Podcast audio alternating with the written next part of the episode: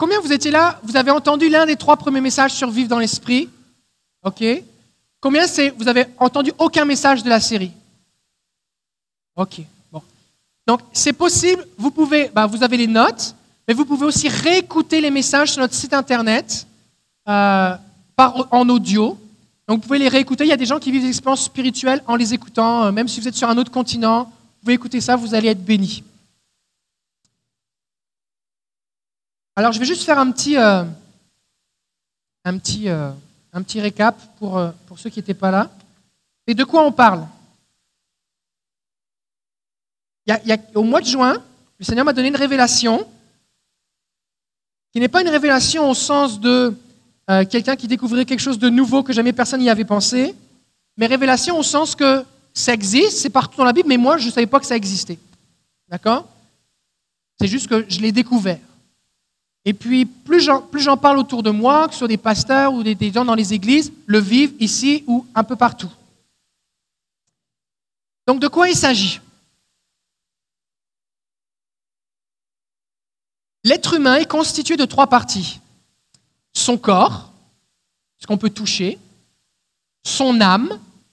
Dans son âme, il y a les pensées, les émotions, les souvenirs, le raisonnement intellectuel, c'est l'âme, et l'esprit. Quand Dieu a créé Adam, il l'a façonné à partir de l'argile, à partir de la terre, et il a soufflé en lui un esprit vivant. Et la Bible dit que quand un être humain meurt, son corps retourne à la poussière, mais son esprit retourne à Dieu qui l'a créé.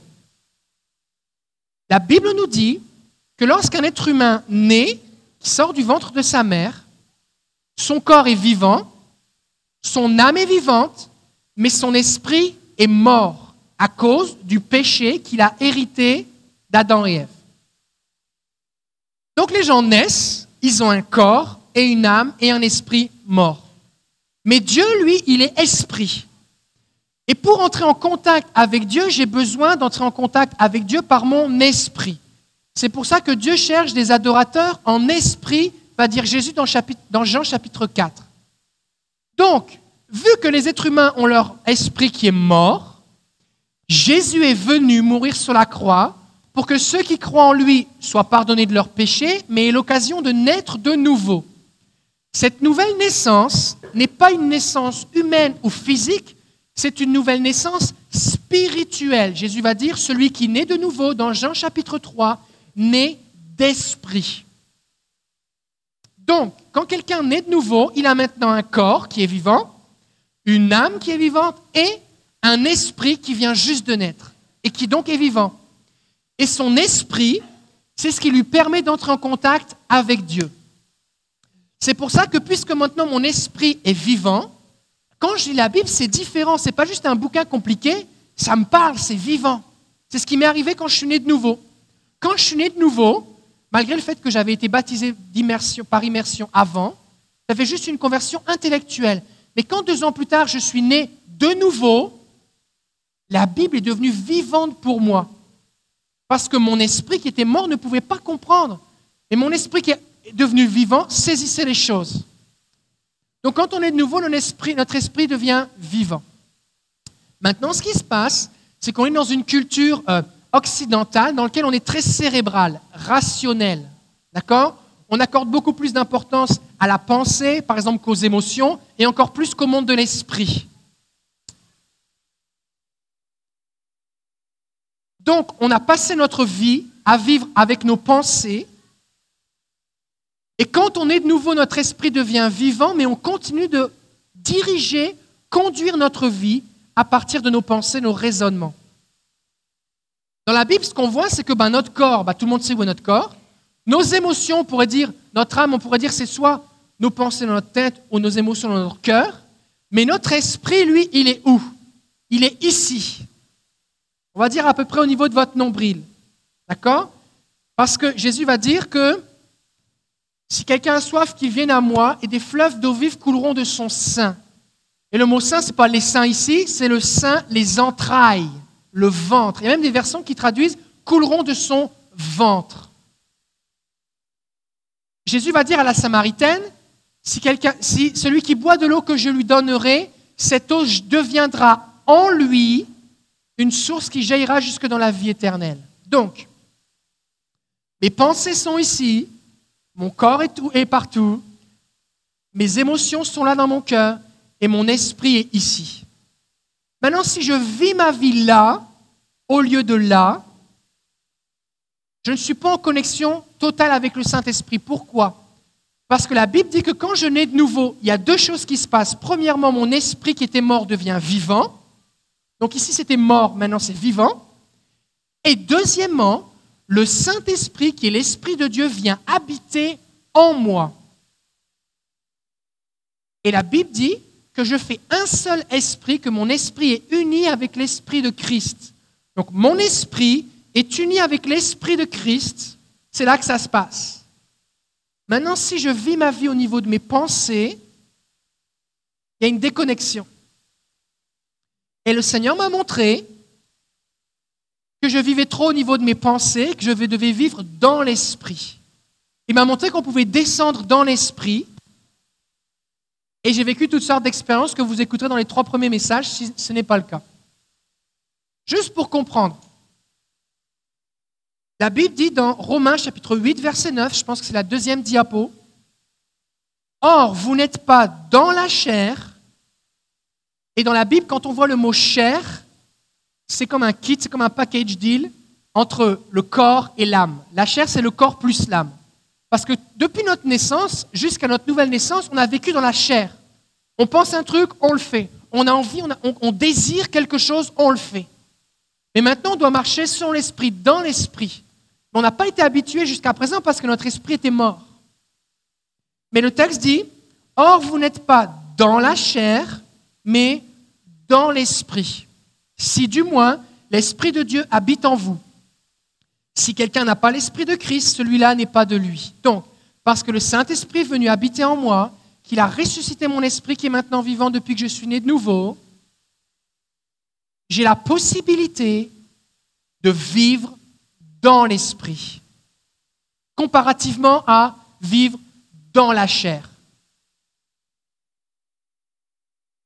Et c'est possible, tout à l'heure on a dit une réponse douce calme la fureur. Quand tu es pompé, là, que tu as envie d'exploser, tu es dans tes émotions. Mais quand tu décides de donner une réponse douce parce que tu sais que ça va calmer, tu es plus dans l'esprit. Tu passes de tes émotions à l'esprit. Parce que tu, tu te positionnes en fait. Tu peux soit rester choqué et en rajouter, soit décider de être dans l'esprit. Donc en fait c'est un positionnement. Je décide de diriger, de conduire ma vie non pas à partir de ma chair ou de mes pensées, mais à partir de mon esprit, qui se trouve être uni au Saint-Esprit. Et donc, quand je suis dans l'Esprit, dans mon esprit, je suis aussi dans le Saint-Esprit. Ça va? Comme si vous dites, Seigneur, j'ai besoin que tu m'expliques parce que c'est difficile. On va prier. Ah. On va mettre notre main ici et partout là. Saint-Esprit, éclaire-nous. Révèle-nous ce que notre intelligence ne peut pas comprendre. Parle à notre esprit ce matin. Au nom de Jésus. Amen.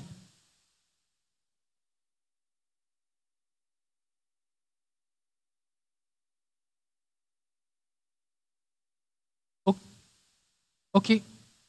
OK. S'il y a des enfants ici, euh, on a la possibilité de les faire garder. On a la, femme du pasteur Lionel Morales, Anna Morales, qui est là, qui propose de les garder. Fait que si vous êtes intéressé avec des enfants, là, il y a la possibilité, là, si vous avez vos enfants, il y a une activité qui est prévue pour les enfants. OK. Ça fait trois messages que j'enseigne, là c'est le quatrième, donc je vais pas revenir dans toutes les bases, et vous avez les notes, vous avez tous les versets. Et la raison pour laquelle vous avez tous les versets, il y en a en masse, c'est parce que c'est biblique. Si quelque chose n'est pas biblique, ça ne nous intéresse pas. D'accord Maintenant, je voudrais faire quelques mises en garde. Parce que chaque fois qu'on présente quelque chose de nouveau au niveau spirituel, pas nouveau au sens que Dieu n'y avait pas pensé, nouveau au sens que c'est une découverte pour moi de quelque chose qui est disponible en Dieu, la nature humaine fait que les gens ont tendance à se comparer. Par exemple, dans une église où personne n'est baptisé dans le Saint-Esprit, des gens se mettent à parler en langue et des gens se mettent à se comparer. Et moi, je parle en langue et pas toi. Tu dois avoir un problème si tu ne parles pas en langue.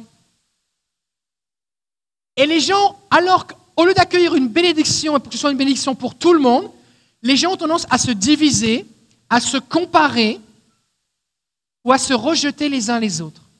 Donc je voudrais faire quelques mises en garde. Premièrement, il ne faut pas se comparer. Combien ici, quand vous êtes converti, vous avez pleuré Combien ici, quand vous vous êtes converti, vous n'avez pas pleuré Qui est plus sauvé Vous êtes sauvé pareil. D'accord Combien ici vous pouvez dire je suis né de nouveau tel jour à telle heure Combien ici, c'est un peu vague, vous dites bah, je suis né de nouveau, mais je ne saurais pas trop dire, il y a eu comme un processus. Qui est le plus sauvé dans ces deux groupes Aucun, c'est pareil. Combien ici vous parlez en langue? Combien ici vous ne parlez pas en langue? Quelles sont les personnes que Dieu aime le plus? C'est pareil. Dieu aime tout le monde pareil. Combien ici, quand vous avez été baptisé dans le Saint-Esprit, vous avez pleuré? Plusieurs. Combien vous avez tremblé? Combien vous avez expérimenté une joie telle que vous étiez comme ivre? Combien vous avez ressenti une grande paix? Combien ça s'est manifesté de façon très douce? Vous êtes juste mis à parler en langue. Lequel de tous ces baptêmes dans le Saint-Esprit est le plus valable? Ils sont tous pareils. Des fois, ce qui se passe, c'est que les gens se comparent. Ils disent, mais lui a vécu ça, mais moi, je n'ai pas vécu ça, fait que je dois être, je dois être poche. Et moi, moi, j'ai juste pleuré, puis lui, il est tombé par terre. Fait que moi, je dois avoir un problème. Non. Parce que la façon dont ça se manifeste, ça ne veut pas dire que tu as reçu quelque chose de différent. Ça veut juste dire que ta réaction physique ou émotionnelle ou spirituelle à l'action de Dieu a été différente. Quand il y a du vent, est-ce que tous les arbres bougent de la même façon? Non. Il y a des arbres qui plient complètement et il y a des arbres, il y a juste quelques feuilles qui bougent. Mais c'est le même vent. Lorsqu'il pleut, certaines fleurs ou certaines plantations sont détruites. Et d'autres plantes, arbres ou végétaux, on n'a pas l'impression qu'il y a plu. Mais c'est la même pluie. C'est la même pluie. Donc c'est important de ne pas se comparer. Parce que ce qui est important, quand je n'ai de nouveau, c'est pas de savoir si j'ai pleuré ou pas pleuré, c'est d'être sauvé. Ce qui est important quand je suis baptisé dans le Saint-Esprit, c'est pas de pleurer, de trembler ou de crier ou de tomber par terre. C'est de recevoir la puissance du Saint-Esprit. Ce qui est important quand je viens dans l'Esprit, c'est pas d'avoir tel type de vision ou telle réaction émotionnelle c'est d'être en communion avec le Saint-Esprit qui vit en moi. D'accord? Donc, on ne se compare pas. 2 Corinthiens 13, 13 dit Que la grâce du Seigneur Jésus-Christ, l'amour de Dieu et la communion de l'Esprit Saint soient avec vous tous. Mais il ne dit pas à quoi ça ressemble. Par contre, on doit rechercher à être en communion avec le Saint-Esprit. D'accord? Donc si, alors que je recherche une plus grande communion avec le Saint-Esprit en venant dans l'Esprit, le Seigneur me rappelle que je dois pardonner à telle personne, ou qu'il me rappelle que je dois mourir à moi-même, ou qu'il me rappelle telle blessure qu'il veut venir guérir, ou qu'il veut me rendre quelque chose qui m'a été volé, comme Hélène l'a partagé dimanche dernier dans son témoignage, ou que j'ai juste une expérience de comme Waouh, Dieu est vraiment à l'intérieur de moi, ou que j'expérimente une paix profonde, ou que j'expérimente sa joie, ou que j'expérimente sa protection et un repos, ce qui est important, c'est que je sois en communion avec le Saint-Esprit. Donc je ne dois pas me comparer. D'accord?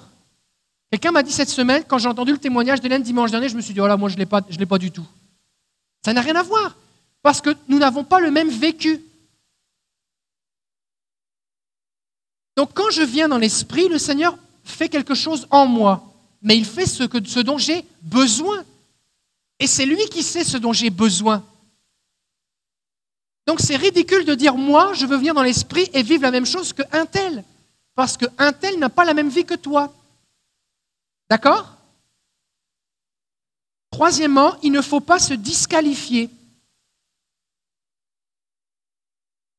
Il ne faut pas se disqualifier en méprisant ce qu'on a reçu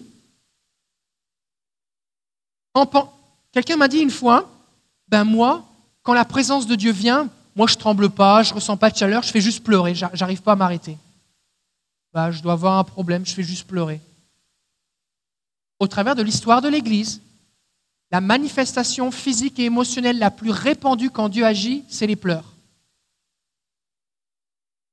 Et oui, peut-être ça semble plus spectaculaire que quelqu'un est là et puis d'un seul coup, est projeté trois pieds en arrière, et puis est, figé dans l'esprit, est plus capable de bouger, puis un ange vient lui parler, et il a une révélation de Jésus, il se, met à, il se met à rire, le Seigneur lui donne une guérison émotionnelle, il se met à rire, il est vif dans l'esprit, il faut le porter chez lui parce qu'il n'arrive plus à marcher. Oui, ça peut être l'air plus spectaculaire, ça, mais si le Seigneur vient te communiquer son amour et que tu pleures et que tu vis un temps d'intimité avec Jésus, tu es en train de vivre un temps d'intimité avec Jésus. Et c'est tout aussi valable. Donc je ne dois pas me disqualifier ou me rabaisser par rapport à un autre, mais je ne dois pas non plus m'élever par rapport aux autres parce que j'ai vécu telle ou telle chose. Parce que quand on a ce genre d'attitude, comme la jalousie, les divisions, ça attriste le Saint-Esprit. Et ce qui est censé, l'œuvre de Dieu, produire l'unité et l'amour, produit la chicane et la division? Donc c'est important, c'est important qu'il n'y ait pas de comparaison, pas de, de, de, dénigrement ou de mépris, pas de jalousie. C'est vraiment important. Et aussi c'est important qu'on réalise que Dieu aime chacun et que tout est grâce et que ce qu'il m'a donné, je ne le méritais pas.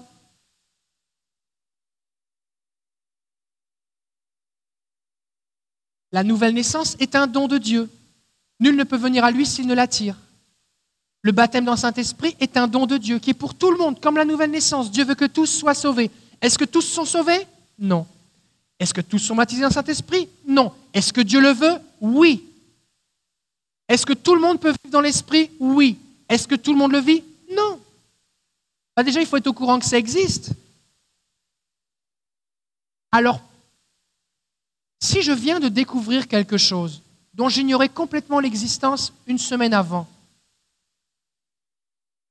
c'est ridicule de m'élever au-dessus de la personne qui ne le comprend pas ou ne le connaît pas encore, alors que je viens juste de le découvrir par un don de Dieu. Donc nous n'avons pas à nous élever par rapport les uns par rapport aux autres, parce que tout est grâce de Dieu et tout le monde est dans un cheminement avec le Seigneur. Donc c'est une folie de dire à quelqu'un, tu ne parles pas en langue, tu dois avoir un problème. La vérité, c'est que la promesse est pour toi et qu'on va prier ensemble.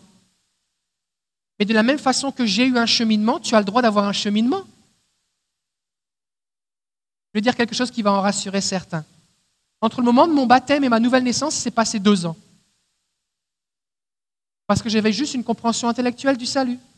C'est pour ça que, depuis que je suis pasteur, avant de baptiser les gens, on veut s'assurer qu'ils soient nés de nouveau. Sinon, tu prends juste un bain à l'église. Mais il s'est encore passé deux ans avant que je sois baptisé dans le Saint-Esprit. Alors je ne dis pas ça pour dire que ça doit être long. On a plein de gens à l'église qui sont baptisés dans le Saint-Esprit avant d'être baptisés d'eau, et c'est tout à fait aussi valable. Juste pour dire que chacun a son cheminement. Tout ce qu'on veut, c'est avoir soif et grandir avec Jésus.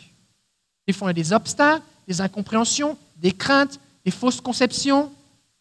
Peu importe, mais on avance avec Jésus. Et je n'ai pas à me vanter par rapport à quelqu'un d'autre parce que je viens de comprendre ou que je vis quelque chose que l'autre ne vit pas encore. D'accord? Et si quelqu'un le fait, il faut lui dire que ce n'est pas correct. Parce que tout est grâce. Et oui, j'aspire aux choses que tu vis, mais ce n'est pas parce que tu les vis avant moi que tu es meilleur que moi. Parce que c'est la grâce de Dieu. Et si Dieu t'a donné le Saint-Esprit, c'est parce que tu en avais besoin. Parce que sans lui, tu ne pouvais rien faire. D'accord? Donc ça, c'était quelques petites mises en garde.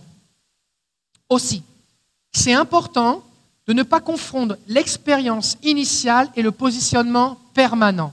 Qu'est-ce que j'entends par là? Combien ici vous parlez en langue? Faites-moi signe. Combien ici vous pouvez décider de parler en langue quand vous voulez? Combien ici quand vous décidez de parler en langue quand vous voulez, c'est différent de la première fois que vous avez parlé en langue? C'est différent. Pourtant, vous parlez en langue pareille. D'accord? Des fois, ce qui se passe, c'est que les gens sont baptisés dans le Saint-Esprit, ils sont saisis par Dieu, ils se mettent à pleurer, leur langue se met à parler tout seul, ils sont saisis, ils sentent quelque chose qui monte à l'intérieur d'eux, ça va exploser. D'ailleurs, en partant, en passant, si ça monte de l'intérieur, c'est parce que le Saint-Esprit, il est là. Et ça monte parce que ça va sortir. La source, elle est là. D'accord? C'est pour ça que votre esprit, il est là. Et les gens se disent, mais. Et après ça, donc ils parlent en langue. Oh, j'ai vécu ça, c'est merveilleux, pasteur, c'est merveilleux. Et après ça, ils attendent de revivre la même chose pour se remettre à parler en langue. Mais j'ai reçu un don. Au moment où j'ai reçu le don du parler en langue, j'ai vécu quelque chose.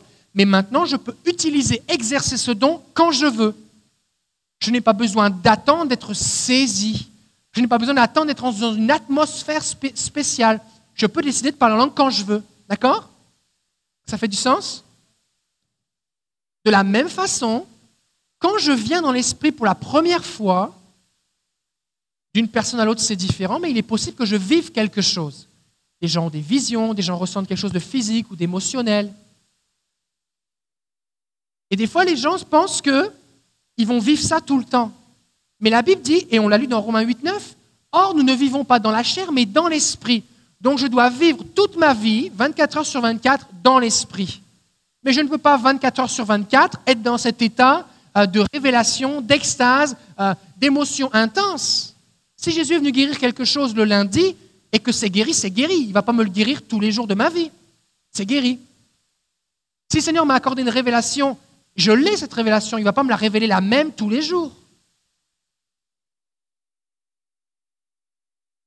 Donc, il est possible de venir dans l'esprit sans pour autant avoir les mêmes euh, sensations, manifestations, réactions, expériences, visions, révélations que la première fois. Et je dis ça parce qu'il y a des gens qui viennent dans l'esprit qui sont réellement et qui entendent un tel avoir un témoignage, ils disent, mais moi je ne vis pas ça, et que je ne dois pas y être. Et les gens se disqualifient. Vous comprenez? Ce serait un petit peu comme quelqu'un qui dit, euh, qui voit quelqu'un qui vient de naître de nouveau, le Seigneur agit sur lui, la personne pleure, Jésus m'a sauvé, saute partout. Jésus m'a sauvé, il m'a pardonné, c'est merveilleux. Puis la personne regarde sa vie dit Ben moi, euh, je ne vis pas ça tout le temps. Fait est-ce que je suis encore sauvé? Eh oui, tu es encore sauvé. C'est juste que tu ne vis pas tout le temps dans cet état-là. Est-ce que ça va? Aussi, c'est important de ne pas avoir peur de laisser Jésus nous guider. Parce que quand je viens dans l'esprit, je perds le contrôle. C'est le Saint-Esprit qui conduit. La semaine dernière, j'ai utilisé l'illustration que je suis mort avec Christ, ce n'est plus moi qui vis, c'est Christ qui vit en moi. Et il n'y a aucun cadavre dans un corbillard qui dit au chauffeur tourne à gauche, tourne à droite. Le cadavre se laisse conduire. Et littéralement, je suis mort avec Christ et je dois le laisser conduire. Donc, il arrive, et plusieurs personnes m'en ont parlé, et alors qu'on vient dans l'esprit, le Seigneur souhaite aborder avec vous un sujet particulier. Qui peut être un sujet qui vous fait peur ou qui vous, euh, qui vous inquiète dans le sens que, c'est, que vous ne savez pas ce qui va se passer C'est le Seigneur qui dirige, mais si le Seigneur veut aborder avec vous un sujet douloureux, ce n'est pas pour que vous souffriez, c'est pour que vous en soyez guéris. Et de la même façon que Hélène nous a partagé la semaine dernière que le Seigneur lui a parlé concernant eh ses sentiments, les sentiments de Dieu envers elle, comme quoi elle était sa fille et qu'il l'attendait, qu'elle était voulue et désirée, et qu'il a abordé ce sujet malgré le fait qu'elle n'avait pas été voulue, ni désirée, ni attendue par ses parents physiques, et que lorsque le Seigneur a abordé ce sujet sur le coup, après ça, ça l'a bouleversée, elle s'est mise à pleurer, elle a dit, mais Seigneur, mais pourquoi tu me parles de ça? Parce que moi, je ne l'ai pas connu, c'est alors que le Seigneur lui a dit, je te le redonne, ce qui t'a été volé. Et c'est alors que le Seigneur lui a communiqué intérieurement cette guérison. Mais la première fois, elle s'est dit, mais pourquoi le Seigneur me parle de ça? Je ne veux pas plus en parler. Et plusieurs m'ont partagé des choses comme ça, mais le Seigneur m'a montré quelque chose, mais moi, je ne veux pas aller là. Si le Seigneur t'en parle, c'est parce qu'il veut te guérir. Il veut te donner quelque chose. Donc n'aie pas peur. Jésus a dit, si méchant comme vous êtes, vous savez de donner de bonnes choses à vos enfants, à combien plus forte raison le Père céleste donnera le Saint-Esprit à ceux qui le lui demandent. Si au nom de Jésus, tu pries le Père de te donner le Saint-Esprit, que tu veuilles dans la présence du Saint-Esprit, qui est l'Esprit de Christ, qui est Dieu lui-même, il va t'arriver des bonnes choses. Le Seigneur ne va pas te tromper.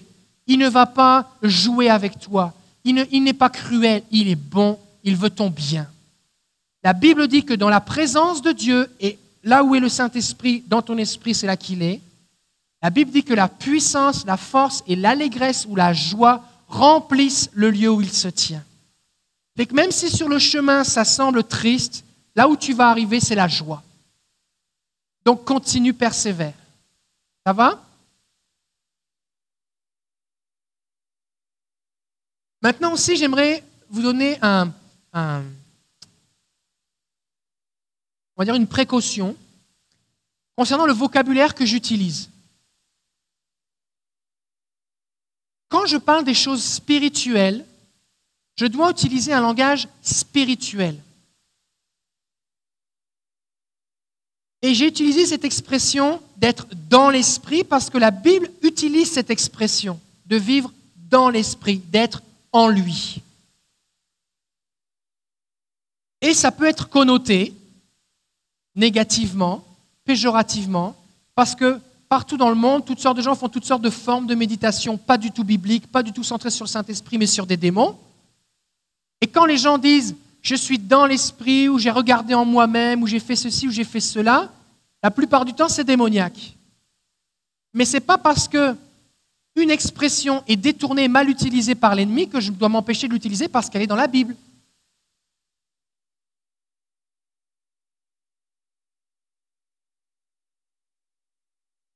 J'utilise l'expression descendre dans l'esprit, qui, elle, n'est pas dans la Bible, en tout cas, je ne l'ai pas trouvée. Si vous la trouvez, vous m'en parlerez. Parce qu'elle elle nous permet facilement d'imager, de concevoir le fait que ce n'est pas là que je dois vivre, mais ici. Et que quand je viens dans l'esprit, je m'abandonne à moi-même et je me concentre sur ma conscience de Dieu qui vit en moi. Je descends en moi-même pour rencontrer Jésus qui est en moi. C'est pour ça que j'utilise l'expression descendre dans l'esprit, même si elle est utilisée dans d'autres contextes, pas toujours à bon escient ou pour parler de choses qui sont négatives. On pourrait aussi dire connecter avec l'esprit, communier avec l'esprit. Ce sont des expressions que j'avais déjà utilisées, sauf que jusqu'à présent, ma compréhension, c'est que je dois connecter avec le Saint-Esprit. C'est moi qui connecte avec lui. Mais ma connexion était limitée. Alors que quand j'ai compris que je pouvais descendre en lui, je suis passé dans un autre niveau. C'est pour ça que j'utilise cette expression. L'apôtre Pierre va dire que l'apôtre Paul utilise des, dans ses épîtres parle de choses qui sont difficiles à comprendre et que certains tordent le, sens de ce qu'il dit. Et il est possible que, que, certains vont tordre le sens de ce que je dis. On prend juste une phrase ou deux d'un des, des, enseignements ou d'une des vidéos qui est sur Internet et vont la comparer avec ce qui se dit dans telle secte ou dans tel mouvement démoniaque, dans telle religion, et vont dire, voici ce que dit Pasteur David. Et c'est pour ça que je prends le temps d'expliquer et de démontrer les choses bibliquement, et on veut que chacun chemine, et c'est important que chacun ait son cheminement et c'est correct d'avoir des questions. D'accord? Cela dit, l'apôtre Paul va dire dans 1 Corinthiens chapitre 2 verset 12, Mais nous, nous avons reçu non l'esprit du monde, mais l'esprit qui est de Dieu, afin que nous connaissions les choses qui nous ont été librement données par Dieu. Dieu nous a donné plein de choses qui sont disponibles et c'est son esprit qui nous les révèle. Desquelles aussi nous parlons, donc Paul dit, je parle des choses que le Seigneur m'a révélées par le Saint-Esprit et qui m'ont été données par Jésus, non point en paroles enseignées de sagesse humaine, mais en paroles enseignées de l'Esprit, communiquant des choses spirituelles par des moyens spirituels. Il y a un moment, quand tu enseignes les choses de l'esprit, tu dis des mots qui n'ont un sens que pour celui qui vit l'Esprit. Quand tu parles de la nouvelle naissance à quelqu'un qui n'est pas né de nouveau, tu peux lui expliquer, grosso modo, mais il y a un moment où ce que tu dis, il ne le comprend plus. Et il ne pourra le comprendre que lorsqu'il aura par la foi accepté Jésus dans son cœur, qu'il se sera repenti et qu'il sera né de nouveau. Et alors tes paroles prendront un sens pour lui. Et donc oui, je sais qu'il y a des choses que je dis qui intellectuellement sont difficiles, voire impossibles à comprendre. Et je ne m'en excuse pas, c'est normal. Mais je m'attends à ce que le Saint-Esprit qui est en vous vous les révèle.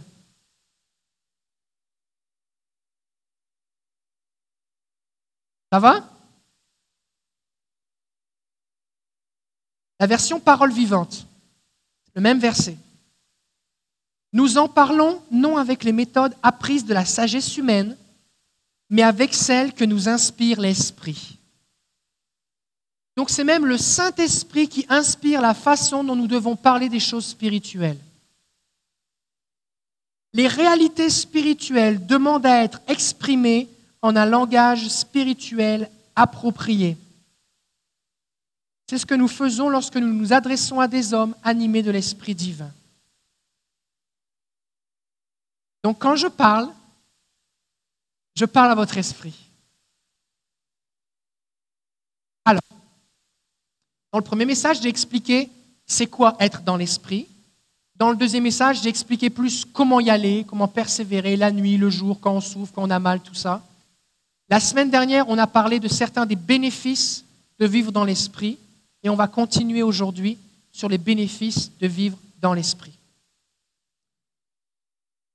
Tout d'abord, il est possible de vivre libre du péché. Est-ce que vous le croyez? Des fois, on le chante, on le croit dans notre tête, mais on ne le vit pas. Tellement de chrétiens disent, en Jésus par la foi, je suis libre, mais je bois et je fume et je me drogue et je regarde la pornographie et je suis en colère tout le temps et je suis violent quand même, mais j'attends d'arriver au ciel pour enfin être libre. Ça, c'est une doctrine de démons. Les démons font croire aux gens que la liberté, c'est pour plus tard. En attendant, souffre, mais réjouis-toi qu'un jour tu seras libre. C'est un mensonge. Il est possible d'être libre aujourd'hui, maintenant. C'est disponible. Et un, vrai chrétien ne dit pas je suis un alcoolique abstinent, il dit j'étais un alcoolique, mais je suis libre en Jésus. J'ai, voici ce que j'étais, mais j'ai été libéré, purifié, sanctifié par le sang de Jésus. Et je n'ai pas besoin de m'attacher la nuit pour m'empêcher d'aller dans un bar. Je n'ai pas besoin de m'enfuir en courant si quelqu'un s'approche avec un verre d'alcool.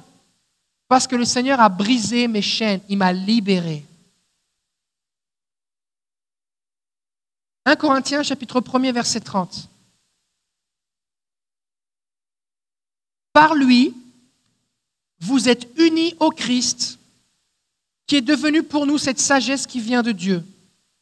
En Christ, en effet, se trouve pour nous l'acquittement, la purification et la libération du péché. En Christ.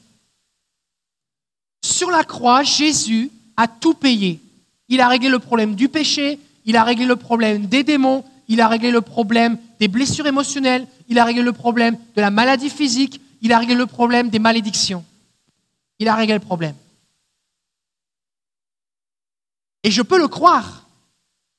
Mais si je veux, ça me bénit tellement, Normand Elise, chaque fois que vous faites ça, quand, quand je dis quelque chose, ça me bénit. Ça me bénit.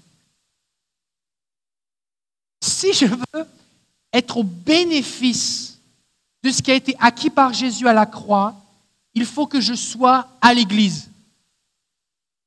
C'est ça que dit le texte? Non. Il faut que j'ai un poisson sur ma voiture. Il faut que je chante des cantiques. Il faut que je récite des versets bibliques. Que dit le texte? Il faut que je sois en Christ. Il faut que je sois en Christ. Parce que si je ne suis pas en lui, alors je n'ai pas. Parce que c'est en lui que se trouve l'acquittement, la purification et la libération du péché. L'acquittement, ça veut dire quoi? Tu arrives dans un tribunal, vous êtes acquitté, tu repars libre. Il n'y a plus de charges. Les charges qui pesaient contre toi, c'est fini. J'ai été acquitté. La purification, c'est quoi? C'est qu'il n'y a même plus de traces sur moi des effets du péché. Peut-être que j'étais souillé, mais maintenant je suis purifié. Je suis pur.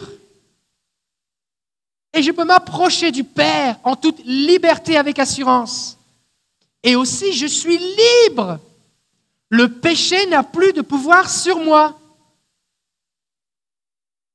Je vais vous expliquer mon cheminement. Quand je me suis converti, j'ai demandé pardon à Jésus pour mes péchés. Et après ça, j'ai essayé de moins pécher. Il y a des choses qui ont changé en moi, mais il y avait des choses, j'avais de la difficulté. Un jour, j'ai lu Romains chapitre 6, 7 et 8 dans la version parole vivante, parce que j'ai mieux compris, et j'ai découvert un verset qui dit que je suis mort au péché, que le péché n'a plus de pouvoir sur moi. Là, j'ai dit comme, waouh Quand la tentation vient, je n'ai pas assez d'y résister comme si j'étais vivant. Je suis mort.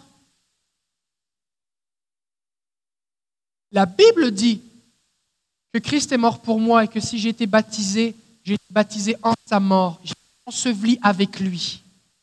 Et ma responsabilité, c'est que je dois me considérer comme mort. C'est ce que dit Romains 6, 11. Ainsi vous-même, regardez-vous comme mort au péché, comme mort pour les péchés. Non, je lis deux versions en même temps, excusez-moi. Regardez-vous comme mort au péché et comme vivant pour Dieu en Jésus-Christ. Le texte dit regardez-vous comme. D'autres versions vont dire considérez-vous comme. Si je viens avec un verre de whisky devant une tombe, il n'y a pas une main qui va sortir pour le prendre. Pourquoi?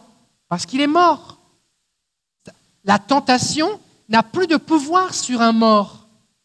Maintenant, le fait est que je suis quand même vivant mais je dois me considérer comme mort parce que je suis mort en Christ. Et donc si je suis en lui, je suis mort. Mais si je suis mort en lui, alors je suis aussi vivant en lui, ressuscité en lui, à cette vie nouvelle. Et lorsque j'ai compris ça, quand les tentations venaient, je dis, ben, je suis mort. J'essaye même pas de résister. n'ai pas besoin. Je suis mort pour moi, ça. Je me considère comme mort au péché. Regardez ce que dit la version parole vivante. Le même verset. À vous de prendre la même attitude. Vous êtes morts pour le péché. Considérez-vous donc comme des morts à l'égard de ces appels. Donc la tentation. Le péché t'appelle, toi tu es mort, tu réponds même pas. Et des fois, ce qui se passe, c'est qu'on répond, non, mais là, tu comprends, au nom de Jésus, je te lis, va-t'en, je résiste, non, Seigneur, aide-moi. Non, non, je suis mort, je ne réponds pas au téléphone. Un mort ne répond pas au téléphone. D'ailleurs, quand, quand, tout, le monde te dit, on essaie de l'appeler, il ne répond pas, ça fait une semaine qu'on n'a pas de signe de vie, quelqu'un se dit, est-ce qu'il est mort, on va aller voir. Tu n'as même pas besoin de répondre au péché. Tu es mort. Je ne réponds pas. Le numéro que vous avez demandé n'est plus attribué.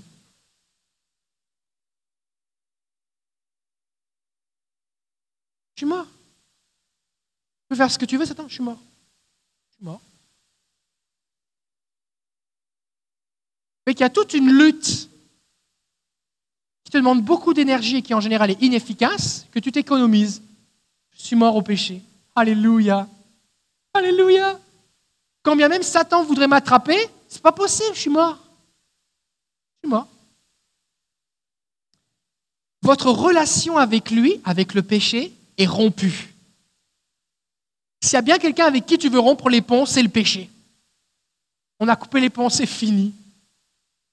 La connexion est rompue. Regardez-vous d'autre part comme vivant pour Dieu, dans une communion ininterrompue avec lui, puisque vous êtes en Jésus-Christ notre Seigneur. Donc je ne dois pas juste me considérer mort en Christ, je dois aussi me considérer comme vivant en lui. Et cette vie en lui se manifeste dans ma, communion. Et le texte dit ici ininterrompu, donc c'est tout le temps. On doit vivre dans l'esprit. Ce n'est pas juste une expérience de temps en temps lorsque c'est la série Vivre dans l'esprit. Ça doit être le normal de ma vie. Je suis en lui. Donc non seulement je suis mort, le péché n'a plus de pouvoir, mais je suis en lui, je suis en communion, je suis intrinsèquement lié à sa vie.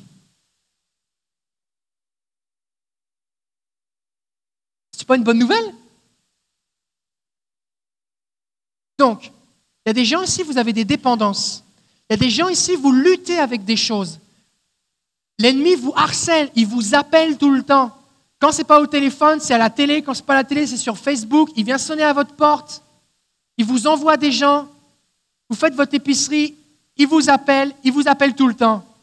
Et là, vous êtes tanné, épuisé de répondre et de négocier et de discuter pour lui dire d'arrêter de vous appeler. Je vais vous dire quelque chose. Il va continuer de vous appeler. Vous avez juste à pas répondre et à venir vous cacher en lui. Et beaucoup de croyants ne vivent pas cette pleine liberté en Jésus parce qu'ils ne sont pas en lui. Et il y a un réel repos. Les gens sont là, pasteur, prie pour moi, c'est difficile, j'ai été au débat des combats, c'est difficile des luttes. Viens en lui. Seigneur, tu vois, le péché m'appelle. Moi, je suis en toi. Et je me concentre sur Jésus, sur lui en moi, et je viens dans l'esprit si je n'y étais pas à ce moment-là. Et la tentation s'évanouit.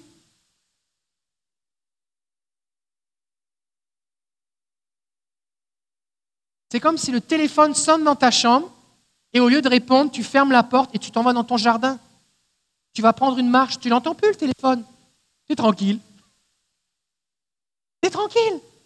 Tu l'entends plus. Mais là, c'est pareil.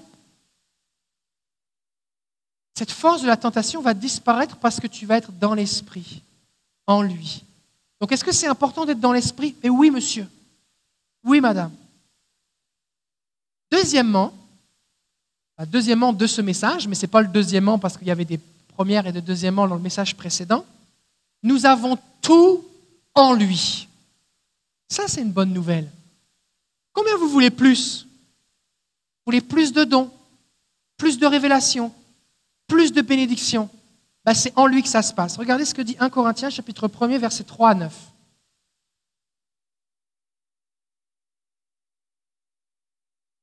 Que la grâce et la paix vous soient données de la part de Dieu notre Père et du Seigneur Jésus-Christ. Donc Paul prie et il écrit aux Corinthiens. Je rends grâce à mon Dieu de continuelles actions de grâce à votre sujet. Donc ça veut dire, il dit Seigneur merci parce que ce que les Corinthiens vivent pour la grâce de Dieu qui vous a été accordée en Jésus-Christ. Car en lui, vous avez été comblés de toutes les richesses qui concernent la parole et la connaissance, le témoignage de Christ ayant été solidement établi parmi vous, de sorte qu'il ne vous manque aucun don. Et Paul était tellement content de ce que les Corinthiens avaient compris qu'en Jésus, ils avaient accès à tout. Mais les Corinthiens, là, ils avaient plein de problèmes. Ils avaient des problèmes, ça n'a aucun bon sens. Mais ils avaient compris qu'en Jésus, ils avaient accès à tout. Résultat, ils vivaient tout.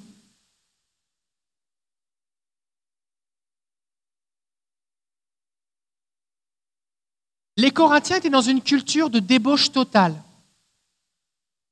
Il y avait de la prostitution sacrée institutionnalisée. Donc les gens allaient dans un temple de tel et puis couchaient avec une femme ou avec un homme. Et puis pour avoir, euh, c'était une offrande qu'ils faisaient à telle divinité pour que leur récolte pousse bien, par exemple, pour pouvoir avoir euh, des bonnes affaires. Euh, les femmes se maladaient à moitié nues. Il y avait de la pédophilie, de l'homosexualité, la bestialité. Il y avait tout ce que tu veux. Il y avait de la violence, il y avait toutes sortes de choses. Et les gens, quand ils sortaient de cette culture de rock and roll, on pourrait dire, et qu'ils arrivaient dans l'église, ça leur prenait un temps avant de comprendre que, ok, euh, tout est pas pareil. Ils ne pouvaient pas tout absorber d'un coup, ok? Mais que des fois, il se passait des trucs, genre, les gens disaient, waouh, le Saint-Esprit est venu en moi, Jésus m'a sauvé, je viens adorer le Seigneur, mais je continue d'aller voir les prostituées parce que c'est juste dans mon corps. C'est mon corps qui couche avec elles, pas mon esprit. Mon esprit adore le Seigneur. Alors Paul dit, wow, wow. Ton corps, c'est le temple du Saint-Esprit, ok? Quand tu vas coucher avec la prostituée, tu t'attaches à la prostituée. Tu ne veux pas t'attacher à la prostituée en même temps t'attacher au Seigneur. Fait ce que tu fais dans ton corps, c'est pareil que ce que tu fais dans ton esprit. Ok? Elle dit, ah ok. Ils étaient juste ignorants, ils ne savaient pas, les gars. Et malgré qu'ils vivaient tous ces problèmes, comme ils avaient compris qu'en Christ, ils avaient accès à toutes les richesses que Jésus avait acquises à la croix, ils en bénéficiaient. Et c'est l'Église à qui Paul va dire, mais vous avez tous les dons. Il y avait tellement de manifestations de dons que c'est à cette Église-là que Paul a dû dire, ok, ok, je sais que tout le monde peut prophétiser, vous recevez tous des visions, tout ça, mais si tout le monde parle en même temps, on ne comprend rien, ça ne sert plus à rien. Je, je suis béni que tu parles en langue, mais si tu fais juste parler en langue, ben, celui qui ne comprend pas ce que tu dis, il n'est pas édifié. Donc il faut aussi que tu donnes l'interprétation. Et Paul a donné ces directives pas pour étouffer l'esprit, juste pour donner un petit peu de directives pour que ça reste constructif. Son but n'était pas d'étouffer, mais de canaliser pour que ça continue de se développer. Et qui vivait tout ça? Les Corinthiens. Et pourquoi ils vivaient tout ça? Pas parce qu'ils étaient ultra sanctifiés. Oui, frère. Pas parce qu'ils avaient tout compris. Pas parce qu'ils avaient des milliers d'années de vie chrétienne, de dix générations de pasteurs dans leur vie. Parce qu'ils avaient compris qu'en Christ, on est comblé et on a accès à tout. Donc, ils allaient dans l'esprit, ils recevaient les dons spirituels, ils recevaient des révélations concernant la parole de Dieu, ils recevaient la connaissance, pas juste une connaissance intellectuelle, mais au sens d'expérience, de, de, vécu réel avec Dieu, et ils vivaient tout ça. Donc, combien ici vous vous dites, j'ai des problèmes, mais je suis quand même pas si pire que les Corinthiens? Il y a des gens ici?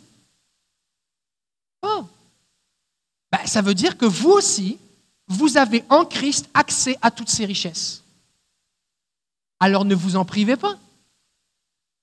Pourquoi s'en priver? Nous avons tout en lui. Le texte continue. Verset 7. De sorte qu'il ne vous manque aucun don dans l'attente où vous êtes de la manifestation de notre Seigneur Jésus-Christ. Il vous affermira aussi jusqu'à la fin pour que vous soyez irréprochables au jour de notre Seigneur Jésus-Christ. Donc, Paul dit, OK, vous avez des problèmes, vous puisez en Dieu tout ce que vous avez besoin, et parce que vous êtes en lui, il va vous changer, il va vous transformer, il va vous affermir, quand Jésus va revenir, quand tu vas paraître devant lui, tu seras mieux que tu es maintenant. Mais continue à profiter de tout ce qui est disponible en lui. Des fois, les gens font le contraire. Ils attendent d'être mieux pour demander plus. Mais tu ne peux pas te changer toi-même. Et c'est le plus de Dieu qui va te changer. Donc d'abord demande plus, reçois tout par grâce en Jésus, et laisse ce plus de Dieu te changer te transformer. C'est pour ça que quand tu as quelqu'un dans la vie dans ta vie chrétienne, dans, l'église, ou quelqu'un que tu connais qui te rend compte, lui, a vraiment des problèmes, ce que tu as besoin de lui dire, ce n'est pas de lui pointer la liste de ses problèmes, c'est de lui pointer tout ce qui est disponible en Jésus pour qu'il y ait accès par sa grâce, pour que sa grâce le transforme.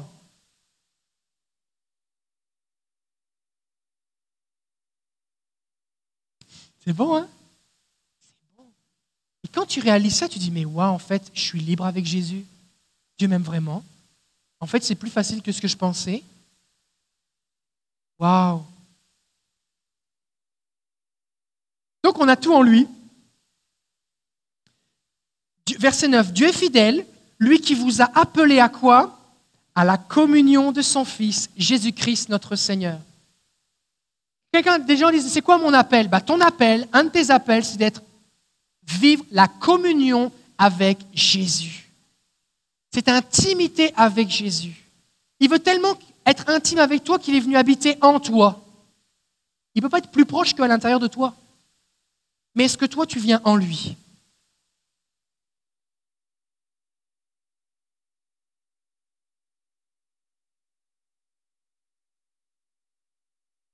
Le Saint-Esprit ne vient pas habiter en nous parce qu'il ne sait pas où dormir. Le Saint-Esprit vient habiter en nous parce qu'il veut être en communion permanente avec nous. Et je ne peux pas être en communion avec quelque chose de façon inconsciente. L'apôtre Paul parle d'une communion consciente, dans le sens que, oui, je suis vraiment en communion. Ah bon, ah bon, je suis en communion, je ne savais pas. C'est quelque chose qui doit être conscient. C'est pour ça que je dois être impliqué dans le fait de venir dans l'esprit. Ok. Troisièmement, c'est en Jésus, c'est en lui que l'on domine sur l'ennemi. Colossiens 2.10 nous dit, vous avez tout pleinement en lui qui est le chef de toute domination et de toute autorité.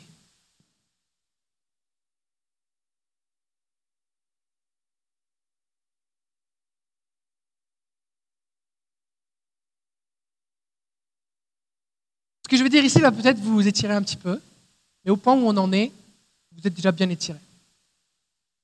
Vous êtes rendu élastique. Ça craque pas. Si votre voisin craque, priez pour que le Seigneur l'assouplisse Seigneur, je prie un étirement sans vergeture au nom de Jésus.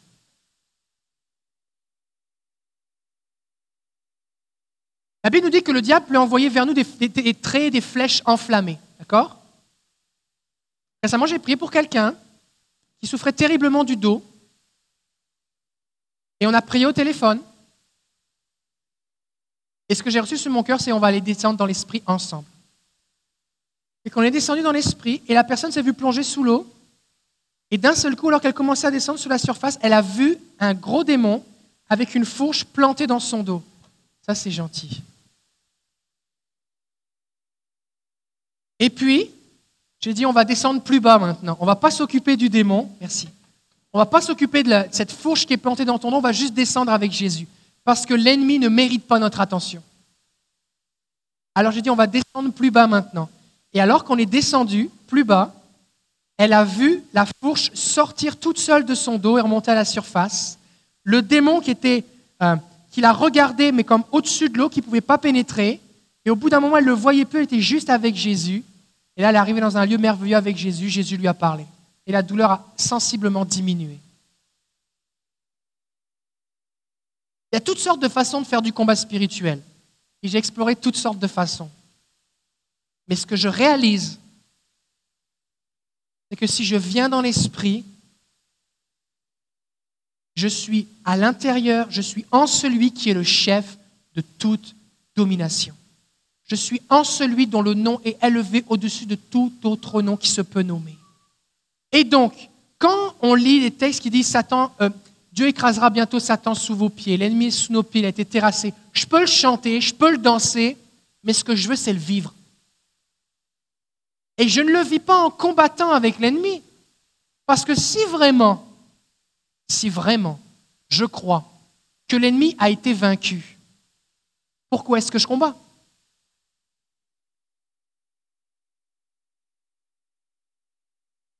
Pourquoi est-ce que j'essaierai de refaire un combat qui a déjà été vaincu, qui a déjà été remporté par Jésus?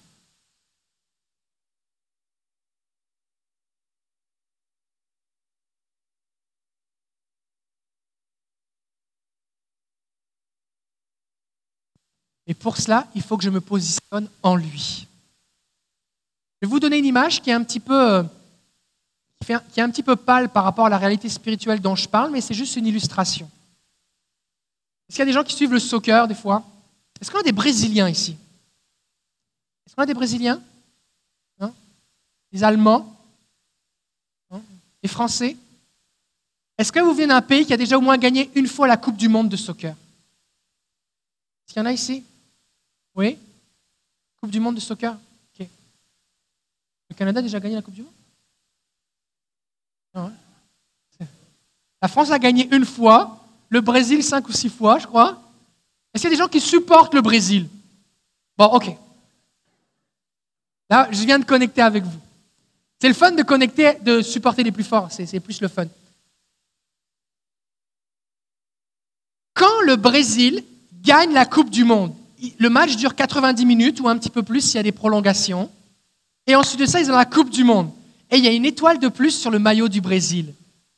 Mais tous les gens qui achètent le maillot de l'équipe du Brésil, le portent, sont à l'intérieur du maillot et arborent fièrement la victoire des Brésiliens.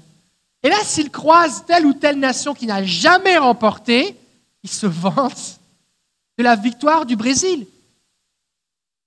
Ils ne commencent pas à dire Ah, ok, bah là, ramène un ballon, on va jouer. C'est pas moi de jouer, c'est eux qui ont joué. J'ai même pas besoin de savoir taper dans un ballon, je peux avoir deux pieds gauches, c'est pas le problème. Je porte la victoire de mon équipe. Et je rayonne de cette joie, de cette fierté de mon équipe. C'est mon équipe qui a gagné. Et on va chanter des choses comme On est champion, on a gagné. Mais j'ai même pas joué, j'ai même pas transpiré, j'ai juste mangé des chips sur mon canapé mais je suis au bénéfice de leur victoire. Et quand un collègue de travail, si par exemple je suis un Brésilien, me croise au bureau et que lui, il vient de perdre contre moi en finale, alors il baisse les yeux et dit, oh, on a, on a perdu, vous étiez plus fort. Mais ça n'a rien à voir avec les deux collègues, c'est l'équipe. Mais les gens s'attribuent totalement, s'identifient totalement s'immergent totalement dans la victoire. Leur victoire devient notre victoire. On est les champions. Ce serait pareil avec la Coupe Stanley, avec... Euh, peu importe. Eh bien Jésus, c'est pareil. Chaque fois que j'essaie de combattre avec l'ennemi, en fait, c'est un petit peu comme si je me promène avec mon maillot puis quelqu'un de l'autre équipe arrive, et à chaque fois que je croise un supporter de l'autre équipe, il faut que je me tape un match de 90 minutes pour lui montrer qu'on est les plus forts. Sauf que ce n'est pas moi qui ai joué le match. Fait que je suis incapable de faire la même chose. Fait que souvent je vais perdre. Et je vais dire avec ma bouche on est les plus forts, mais je vais perdre des matchs tout le temps. Et là, à l'intérieur, il va y avoir une dichotomie dans ma tête. Je vais avoir un dédoublement de personnalité. Je suis les plus forts, mais je perds tout le temps, mais je crois quand même que je suis le plus fort. Non, je n'ai pas besoin de refaire le match. Jésus a gagné. Alors ça peut rester de la doctrine, ça peut rester une belle illustration, mais concrètement, comment on veut le vivre? Il faut venir dans l'esprit. Hier, hier j'étais chez moi, et puis euh, vers midi à peu près, il, y a, avoir une horde de démons qui est rentrée chez nous. C'était tellement lourd et pesant on était comme assommés, écrasés avec ma femme. On était comme.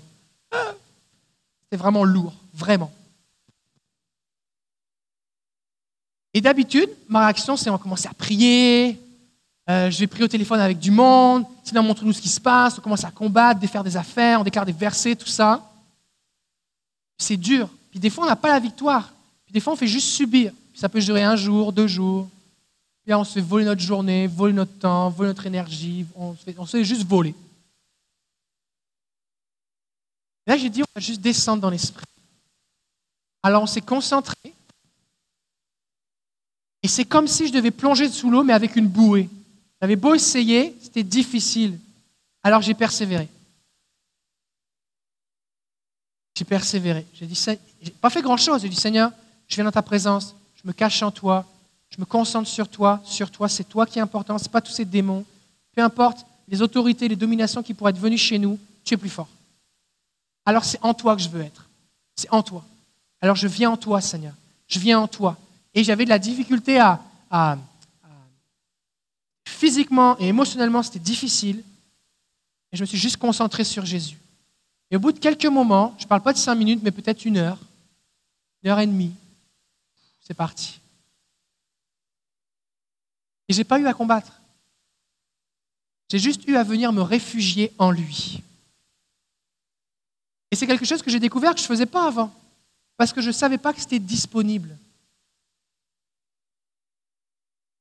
Et ce matin, j'étais en prière, là je partage un peu mon cœur, j'ai demandé pardon au Seigneur. Parce que pendant des années, quand j'étais attaqué spirituellement, le Seigneur me disait, je suis là, viens dans ma présence. Moi, j'étais frustré, parce que je mettais de la louange, je parlais en langue, ça ne changeait rien. En tout cas, le niveau d'attaque que je vivais, ce n'était pas suffisant. Et j'avais l'impression que comme si le Seigneur me regardait, dit, je suis là, je te regarde, te laisse, je te regarde te faire frapper. Et j'étais frustré contre le Seigneur. Quelque part, je leur voulais un peu. Et je lui ai demandé pardon parce qu'en fait, tout était disponible, mais je ne le savais pas.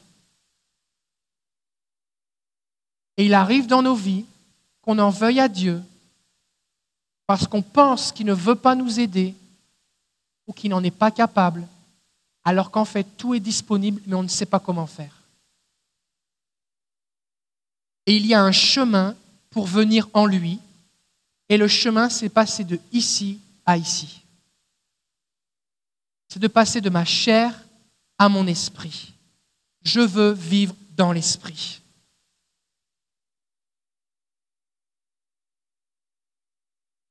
Tellement merveilleux. Alors non seulement il y a des bénéfices pour nous, mais il y a des bénéfices pour les autres. Parce que Jésus dit dans Jean 4, 13 à 14, Quiconque boit de cette eau aura encore soif, mais celui qui boira de l'eau que je lui donnerai n'aura jamais soif. Et l'eau que je lui donnerai deviendra en lui une source d'eau qui jaillira jusque dans la vie éternelle. Jusque dans la vie éternelle, ça veut dire que ça ne s'arrête jamais de jaillir. C'est une source qui, qui est inépuisable, intarissable. Donc c'est en moi et ça jaillit. Mais ça jaillit vers où? Ça jaillit de moi sur les autres. Donc Jésus, si je suis en lui, veut faire de moi une source pour les autres. Et donc si je me positionne dans l'esprit, je peux, à partir de ce qui est en moi, c'est-à-dire le Saint-Esprit, communiquer de l'eau aux autres je peux les arroser. Est-ce que vous avez fait des batailles d'eau cet été pour vous rafraîchir un petit peu? Vous êtes bien trop sérieux pour ça. J'ai fait des batailles d'eau, c'est vraiment le fun. Et c'est le fun d'arroser les autres. C'est le fun d'arroser les autres quand ton gun à eau a de l'eau dedans. Parce que quand tu n'as plus d'eau et que tu as tes neveux qui sont tous autour de toi pour t'arroser, tu, tu, te, tu te sauves, tu cours pour te cacher, il te faut de l'eau. Mais une fois que tu as rechargé les batteries, alors là, c'est autre chose. Pour arroser, il faut avoir de l'eau à communiquer. Et nous avons une source en nous. Et des fois, je dis, oui, mais moi, je ne suis pas pasteur, je n'ai pas fait d'école biblique, je ne connais pas trop la Bible, et puis euh, je ne connais pas l'hébreu, puis je ne connais pas le grec, et puis je ne connais pas trop la signification de la huitième corne de la bête, et puis je ne sais pas trop ce que veut dire la couleur de telle chose dans la vision d'Ézéchiel. Puis on n'a rien à faire. Parce que ce n'est pas de ça que les gens ont besoin. Ils ont soif, ils ont besoin d'eau. Tu es une source, donne-leur à boire. C'est simple. C'est simple. Tu as ce qu'il faut. Tu as tout ce qu'il faut pour donner à boire aux autres. Relâche cette source autour de toi. Et dernièrement, et ça je trouve ça merveilleux, Jésus dit dans Jean 15, 7, Si vous demeurez en moi et que mes paroles demeurent en vous, donc si je demeure, j'habite, je suis en lui, Demandez ce que vous voudrez et cela vous sera accordé. Est-ce qu'il serait possible que ce verset, on ne le vit pas parce qu'on n'est pas assez dans l'esprit?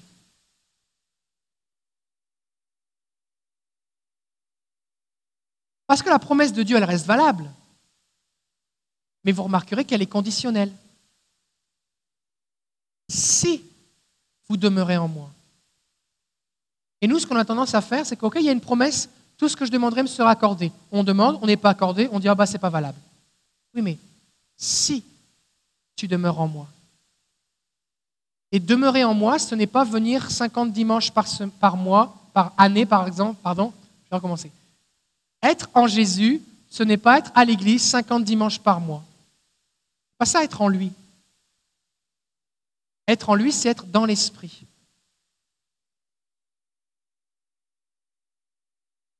Et Jésus va dire, dernier verset, Jean 14, 10 à 11, Ne crois-tu pas que je suis dans le Père et que le Père est en moi?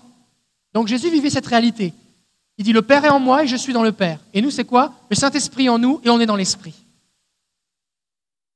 Les paroles que je vous dis, je ne les dis pas de moi-même. Et le Père qui demeure en moi, c'est lui qui fait les œuvres. Croyez-moi, si je suis, je suis dans le Père et le Père est en moi. Croyez du moins à cause de ses œuvres. Donc Jésus dit, je suis dans le Père, le Père est en moi, et c'est lui qui fait les œuvres. Donc, je crois qu'il y a ici une clé. Si on veut vivre plus ce que Jésus a vécu, Ce que Jésus a dit, vous ferez, celui qui croit en moi fera les mêmes œuvres que moi et de plus grandes encore. Je crois que la clé ici, c'est d'être dans l'esprit. Parce que je suis en lui et je communique ce qui est disponible. Donc ce qu'on va faire maintenant, on va prier. Et on va faire deux prières. On va faire une première prière pour aller dans l'esprit. Et on va faire une deuxième prière pour arroser quelqu'un. Parce qu'une fois que je suis dans la source, je peux arroser quelqu'un. Et qu'on va faire une bataille d'eau spirituelle qui va vous rafraîchir spirituellement et vous désaltérer. C'est bon? Ok. Est-ce qu'on peut remettre mettre la petite musique, Jean-Claude, s'il te plaît? On met la musique, c'est juste pour se concentrer un petit peu plus sur euh, le Seigneur que sur l'air climatisé. L'hiver s'en vient, on n'en aura plus besoin, merci Jésus.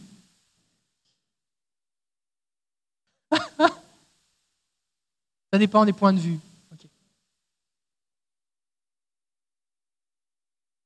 Ok. Donc, si c'est la première fois que vous le faites ou que vous m'avez jamais entendu en parler, ce qu'on va faire littéralement, c'est que on va fermer nos yeux.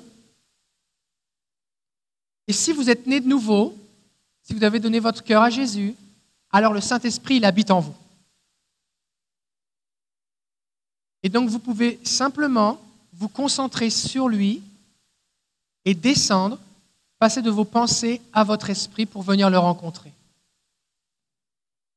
Il est possible que alors que vous descendiez, vous vous sentiez comme si vous descendiez sous l'eau. Ça peut être une sensation physique. Il est possible que vous ayez une vision, comme quelqu'un qui descend un escalier, qui prend un ascenseur, qui fait un saut en parachute, d'une montgolfière. Il est possible que vous ressentiez ou ne vivez rien de particulier, mais vous allez juste sentir la présence de Dieu s'intensifier au fur et à mesure que vous vous rapprochez de lui. Donc simplement, concentrez-vous sur Jésus, sur le Saint-Esprit qui est en vous.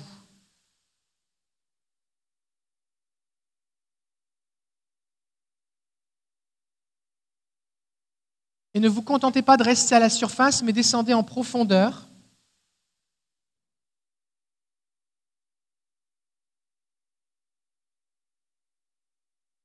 Et on va faire cette prière ensemble. Saint-Esprit, me voici, je viens me cacher en toi.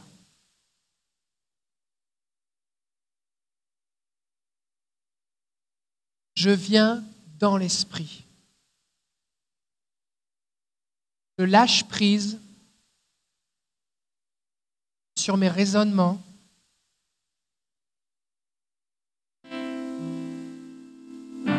Je lâche prise sur ma conscience de moi-même. Et je viens maintenant avec le Saint-Esprit. Me voici.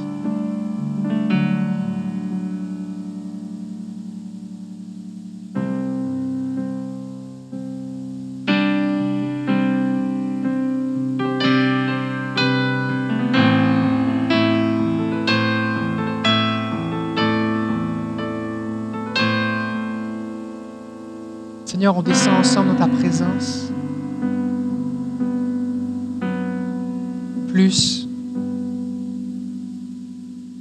Va aller jusqu'au fond, Seigneur.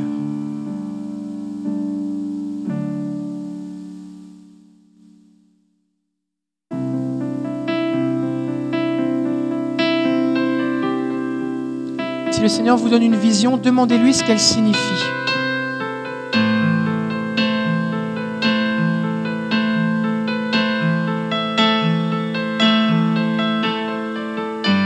Si le Seigneur vous montre qu'il y a un obstacle, comme par exemple pardonner à quelqu'un, qu'il y a une blessure qu'il veut, guérir, dites oui à Jésus. Donnez-lui l'autorisation de faire ces choses en vous.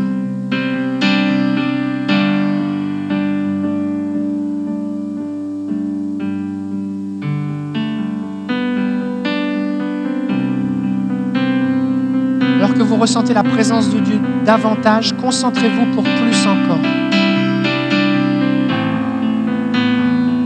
Ne vous limitez pas.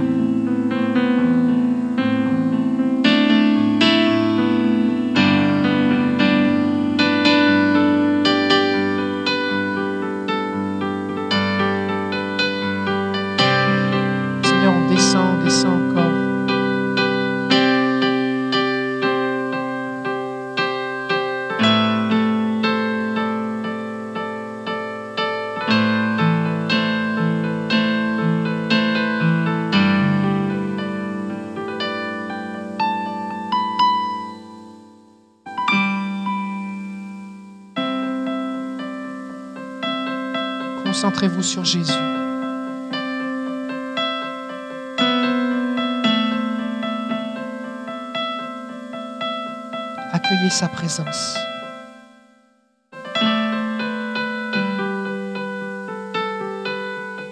Abandonnez-vous dans son amour.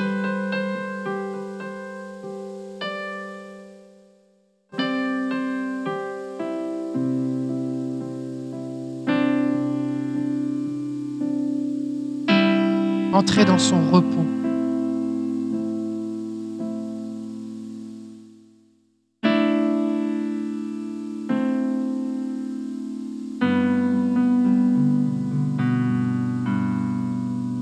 Recevez ses richesses spirituelles.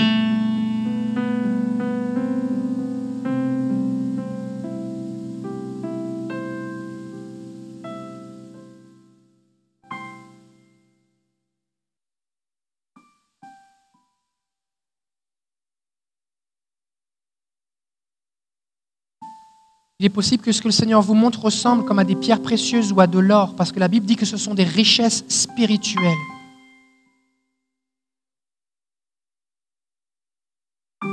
Recevez-les.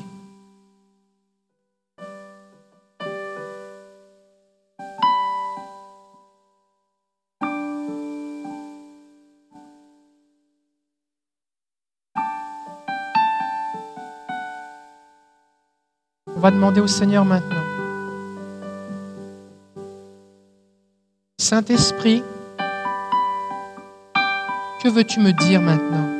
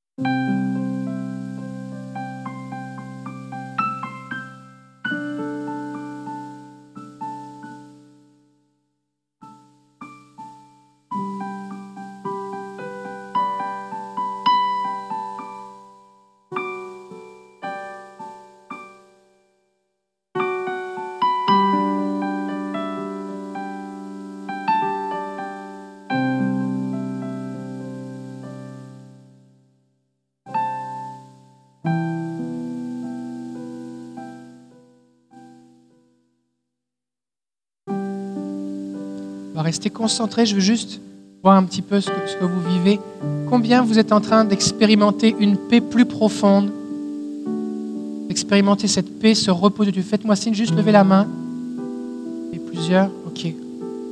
Combien est-ce que euh, euh, physiquement vous, ressentez quelque chose? Vous sentez comme euh, la présence de Dieu manifestée? Oui. Plusieurs Ok. Est-ce qu'il y a des gens, le Seigneur vous a donné des visions? Il vous a montré quelque chose? Oui. Est-ce qu'il y a des gens, le Seigneur vous a montré quelque chose que vous ne comprenez pas ou qui vous semble bizarre ou qui vous inquiète ou euh, Oui? Ok. Avec ces personnages, vous demanderai, demandez au Saint-Esprit qu'est-ce que ça veut dire? Simplement, Seigneur, ça veut dire quoi? Pourquoi tu me montres ça? Si vous n'avez pas la réponse, vous viendrez me voir. Est-ce que le Seigneur vous a montré ou dit quelque chose qui est comme une révélation? Il vous a, il vous a communiqué quelque chose? Oui? Ok. Excellent. Maintenant, on va prier. On va dire Saint-Esprit, merci pour la source que tu as mis en moi. Utilise-moi pour arroser quelqu'un. Nom de Jésus. Amen. Maintenant, on va se lever. On va juste rester concentré sur Jésus. On va simplement se lever.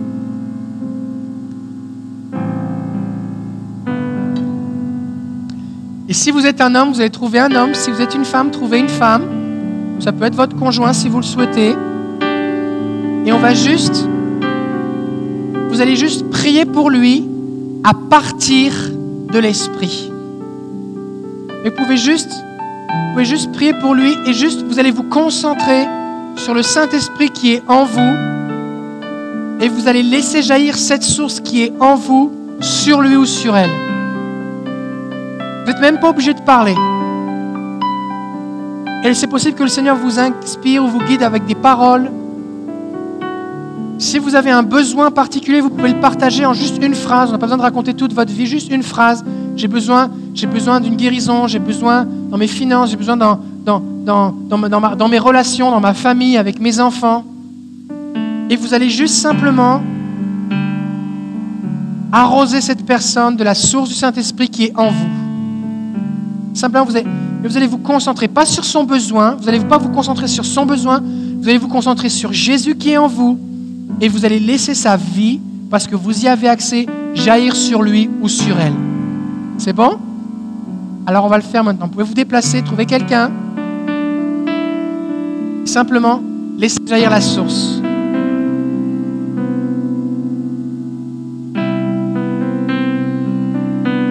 Si vous nous suivez sur Internet, vous pouvez le faire aussi comme exercice à n'importe quel moment, parce que Dieu veut vous utiliser, il vous aime.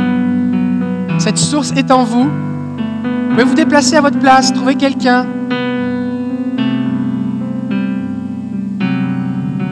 Restez concentré et bénissez la personne.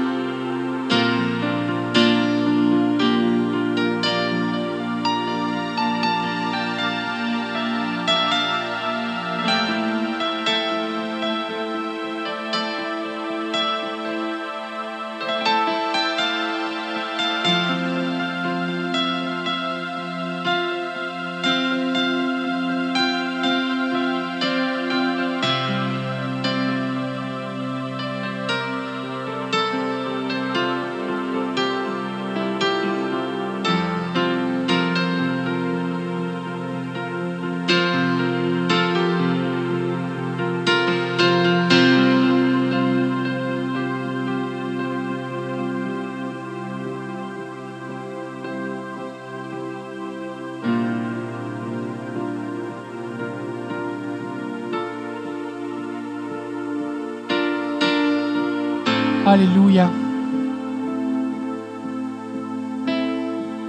Plusieurs, vous avez expérimenté quelque chose. Vous avez été arrosé par les eaux vives du Saint-Esprit. Ce n'était pas juste une prière.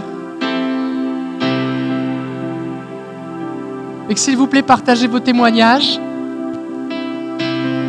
Et quand vous priez pour quelqu'un, priez de cette façon. Positionnez-vous en lui. Et parce que vous êtes en lui, laissez le Saint-Esprit agir en vous et au travers de vous. Alors je vous bénis. Je rappelle que vous pourrez réécouter les trois premiers messages sur notre site internet. Il nous reste encore des, des livrets avec les notes des messages. Que Dieu vous bénisse. On vous bénisse ceux qui sont sur internet. On se voit dimanche, jeudi 19h, chasse au trésor. Bon dimanche.